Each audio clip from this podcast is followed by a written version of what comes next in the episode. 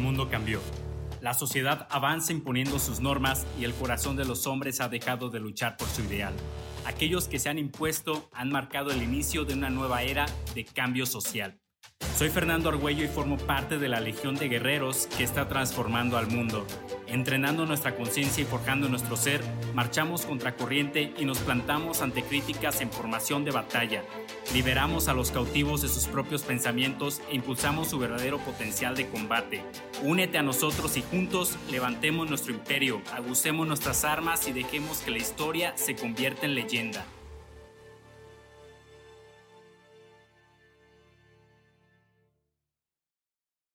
Siempre nos han hecho creer que la planeación financiera tiene poco que ver con nuestras emociones. Es pura lógica, números, disciplina y principios a seguir.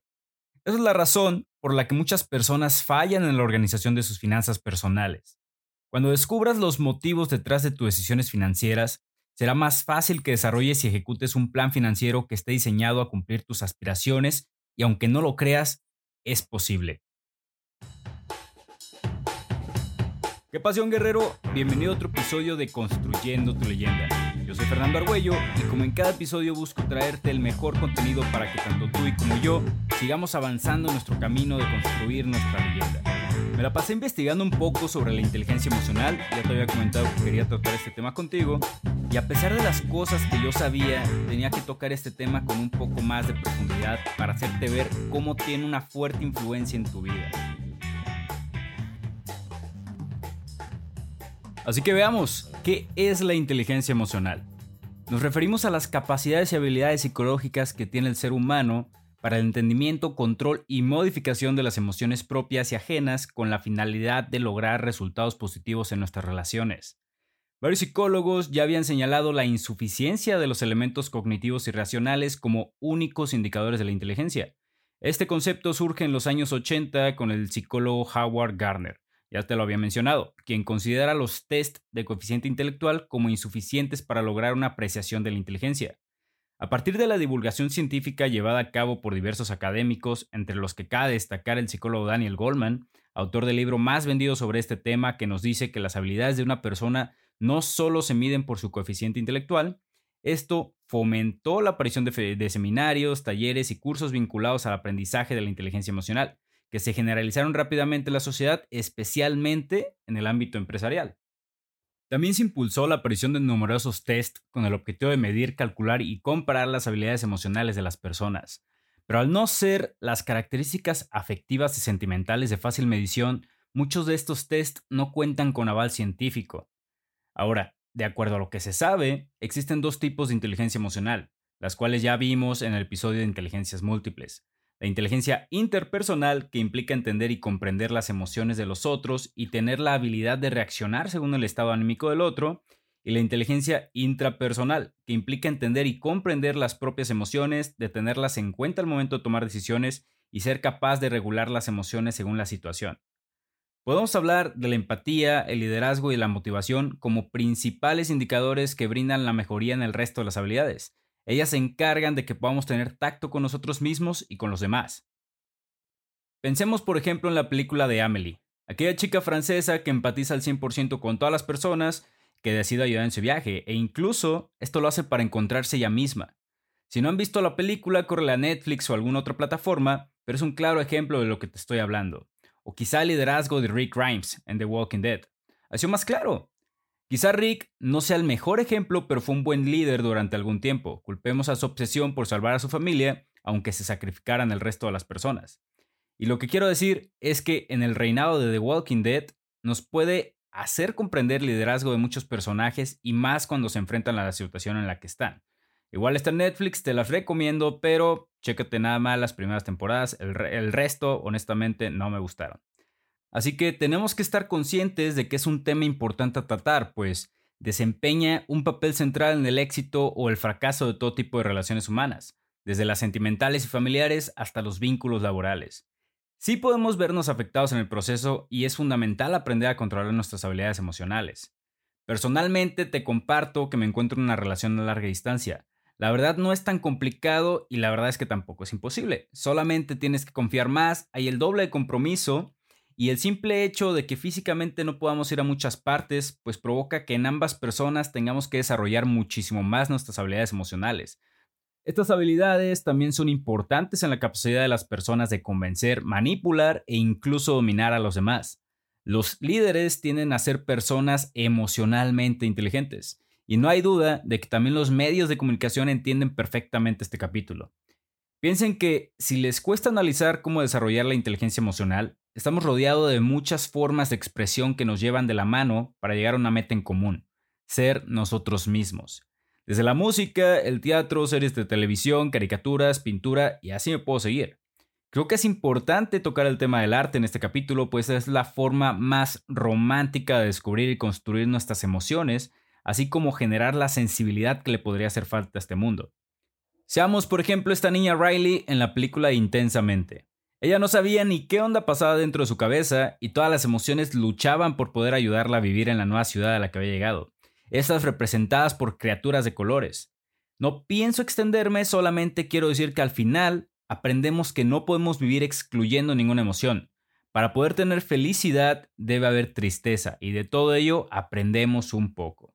Pero bueno, guerrero, tiempo de involucrarse en la cuestión de emplear nuestras habilidades en el trabajo y finanzas.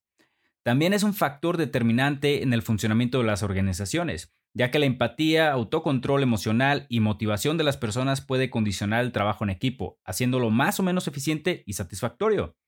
Hubo una entrevista de BBC a Daniel Goldman, donde éste les menciona que las empresas miran cada vez más a través del lente de la inteligencia emocional al momento de contratar, promover y desarrollar a sus empleados. Años de estudio muestran que mientras más inteligencia emocional tenga una persona, mejor será su desempeño. Así que hay que poder lograr adaptarse al medio frente a condiciones adversas y enfocarse en que por más que los fracasos lleguen a tocar puerta, la satisfacción de vencerlos será sublime. Así de rápido, por ejemplo, quien practica trading, quien realiza inversiones bursátiles en criptomonedas o cualquier otro tipo de inversión, conoce que este tipo de inversiones son puro control emocional. ¿Por qué? Porque tu análisis puede estar correcto, pero puede llegar un momento en el que el mercado te saque, tu inversión no funcione, y eso significa pérdida, pérdida de dinero, y la pérdida de dinero duele. No importa si es poco, si es mucho, termina doliendo. Así que si tú te, tú te enfocas en la pérdida, vas a tomar decisiones las cuales van a ser peores y peores cada vez. Así que lo que tienes que hacer es aprender a controlar esa pérdida, porque si no vas a llegar a frustración. Así que ¿para qué quieres llegar a ello? Yo te recomiendo generes una rutina la cual te permita distraer tu mente, distraer prácticamente tus emociones hasta que encuentres el por qué surgió esa emoción y aprendes, aprendas a detectar cuándo es que se genera. Así que de esa forma vas a lograr contenerla y con una rutina vas a poder llevarla para que se tranquilice. Eso es lo que yo suelo hacer cuando tengo una pérdida de este tipo. Lo que hago es primero distraigo mi cabeza y cómo, pues me salgo a dar una vuelta quizá con mi perro, me pongo a correr, etc. Pero el punto es distraer mi cabeza. ¿Por qué? Porque si me enfoco nada más en la pérdida, llego a la frustración y comienzo a tomar decisiones peores. Pero bueno, continúo. Es importante prestar atención a las otras personas y tomarse el tiempo para entender qué están tratando de decir y el cómo se sienten. Por eso es clave la capacidad de escuchar y hacer preguntas. Y aunque la empatía es una habilidad que toma tiempo desarrollar, una práctica que puede servir es ponerse en los zapatos de la otra persona de una manera profunda. Cuando administramos dinero es como un querer cosas, vernos en la tentación de adquirir algo nuevo para el hogar o un gusto para nosotros mismos. Siempre nos han hecho creer que la planeación financiera tiene poco que ver con nuestras emociones, que es pura lógica, números, disciplina y principios a seguir. Esa es la razón por la que muchas personas fallan en la organización de sus finanzas personales. A veces es complicado, pero debemos analizar la relación que tenemos con el dinero, qué sientes, a qué le tienes miedo y cómo reaccionas financieramente a ciertas situaciones. Cuando descubras los motivos detrás de tus decisiones financieras, será más fácil que desarrolles y ejecutes un plan financiero que está diseñado a cumplir aspiraciones y aunque no lo creas, es posible. La inteligencia emocional es una buena herramienta para crear hábitos de ahorro que nos ayudan sin duda a tener nuestras finanzas personales sanas. Te compartiré 7 ejemplos de cómo emplear una buena relación entre tus sentimientos y el dinero. Número 1. Complacencia. decir que voy bien. Cuando las cosas van bien, muchas veces no nos preparamos por si empiezan a ir mal y carecemos de un plan de emergencia. Por lo mismo, se debe establecer un fondo de emergencia que nos permita mantener la seguridad financiera. Celos. Si él puede, yo también. Deseamos las posesiones de las otras personas. Debemos reconocer que nos gustaría tener tal cosa, por lo que debes hacer un análisis para conocer si verdaderamente necesitas ese objeto y si puedes adecuar tu presupuesto para adquirirlo. Si no te alcanza hoy, será una motivación para seguir trabajando de forma constante para obtenerlo en el futuro. Número 3. Vanidad. Tengo que tenerlo primero. Algunos tenemos un concepto erróneo de nuestra persona, pues creemos que merecemos más de lo que tenemos. Esto ocurre especialmente cuando hay ofertas o llega un nuevo producto y nos aventuramos a comprarlo. Aplica la regla de las dos semanas. Si transcurrido ese periodo sigues pensando que es absolutamente necesario comprar ese objeto, entonces evalúa tu presupuesto para conocer si puedes comprarlo. Decidia. Dejo mis finanzas para después. El día no nos alcanza para hacer lo que debemos hacer y a veces nos gana la desidia y dejamos nuestras finanzas para después. Al dejar las cosas para el último minuto, posponemos decisiones importantes sobre la administración de nuestro dinero. Dale la prioridad adecuada a tus finanzas dentro de las actividades del día. En un calendario registra todos los pendientes y cúmplelos al pie de la letra. Número 5. Temor. Ya ni te acordás qué número, ¿verdad? Temor. Me aterra pensar en mis finanzas. Instintivamente los seres humanos nos alejamos de cualquier cosa que nos provoque dolor. Es más fácil huir que enfrentarse a un problema. Hay muchas personas que se niegan a analizar sus finanzas simplemente por miedo. Les asustan tanto sus asuntos financieros que nunca realizan un esfuerzo extra para resolverlos. Comprende que estás enfrentándote a una, a una, situación difícil, pero huir de ella no va a resolver nada. Esto debe resolverse pronto y cuanto antes mejor. Flojera. Manejar mis finanzas es demasiado complicado para mí. Aprender a administrar tus finanzas es un proceso que toma tiempo y que requiere esfuerzo y disciplina, pero al final es una tarea que te corresponde solamente a ti, ya que es a ti a quien afecta lo que pase con tu dinero. Número 7. Resentimiento. ¿Por qué yo? Hay algunas personas que no pueden soportar la presión generada por problemas financieros y a lo largo del tiempo generan resentimiento hacia sí mismos y a su situación. Aprende a ser el responsable de tus finanzas. Si algo interno daña tu situación, nada externo va a venir a resolverlo. Tienes que generar tu propio bienestar y con ello mejorar tu situación financiera con creatividad, asertividad y disciplina. Ahora, existen diversas pautas individuales que afectan a la toma de decisiones relacionadas con las creencias y emociones de la persona. Estas se manifiestan en nuestro lenguaje como el dinero no brota de los árboles, en nuestro compromiso como no hay recompensa sin esfuerzo, y esto nos esclaviza en la sombra siempre con alguna intención positiva. Así que te mencionaré algunas de las creencias que afectan a nuestras finanzas personales y que sí o sí te están limitando. La identificación.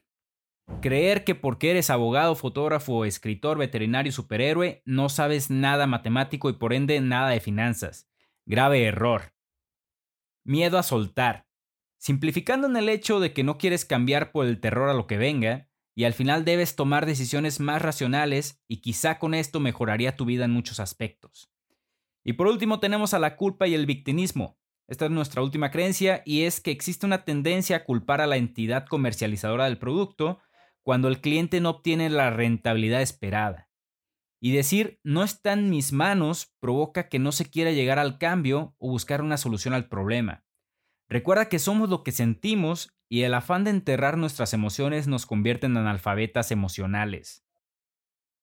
El problema es que si negamos o ignoramos las emociones de los demás, perdemos una información valiosísima sobre aquello que le preocupa, le interesa o le angustia. Por eso, la propuesta aquí es acompañar esas emociones, hacerlas conscientes y abrazarlas como un componente más que nos permite adecuarnos al ser humano que tenemos enfrente. ¿Difícil? Pues tal vez, pero posible entre profesionales que llevan años trabajando y atendiendo a personas y con una elevada cualificación técnica. Por ejemplo, los asesores financieros pueden servir mucho si requieres ayuda. Y es que la economía es una ciencia social que se ve enriquecida por el comportamiento humano, no siempre racional y eficiente, por supuesto. Las emociones nos acompañan en nuestro día a día y allá afuera hay momentos o situaciones que las detonan y que nos hacen actuar de una forma que muchas veces no podemos predecir. Pero si aprendemos a controlarlas, si aprendemos su origen, el porqué de ellas, cuando nos veamos desde arriba y veamos nuestros comportamientos, entonces nos convertimos en seres conscientes de nuestros propios actos. Nos volvemos conscientes de nuestras propias emociones, las entendemos, sabemos por qué surgen, sabemos qué las provocan y si conocemos eso, sabremos actuar ante cualquier situación dada. Esto nos da la ventaja, nos da la carta del triunfo en nuestra vida. También sabremos cómo interactuar mejor con las personas que nos rodean y quizá con el tiempo aprender a ser más empáticos, más empáticos, ¿eh? más empáticos y ayudarnos entre nosotros. Así que hasta aquí el episodio de hoy, guerrero, guerrera. Sé que lograrás aplicar lo que aprendiste el día de hoy porque ya estás un escalón arriba. Estás buscando superarte, alcanzar tus metas y lo vas a lograr, porque tengo fe en que así será. Te comento que durante los siguientes dos o tres episodios estaré agregando un link en la descripción del episodio que te llevará a una encuesta. Esta encuesta es meramente informativa con relación al podcast. ¿Qué te está pareciendo? ¿Qué puedo mejorar? ¿Qué te agrada? ¿Qué no? Etcétera. Le había lanzado ya hace un par de semanas, pero bueno, ahora lo quiero hacer de una forma oficial que tenga mayor alcance, así que te lo dejo en el enlace, ¿no? Te lo dejo en la descripción. Así que nos estamos escuchando en el siguiente episodio. Bye bye.